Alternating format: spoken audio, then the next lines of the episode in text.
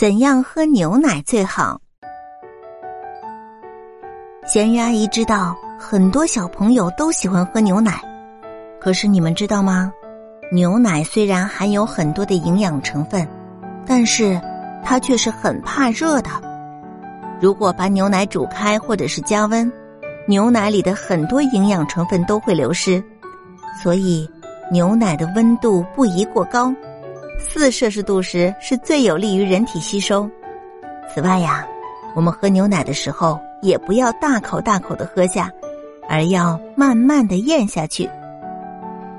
有的小朋友喝完牛奶以后会出现腹痛、腹泻，还有胀气等现象，这是因为在你的肠道里面含有用于分解奶糖的乳糖酶极少，或者是牛奶在体内没有被分解而引起的。这种情况大多出现在亚洲。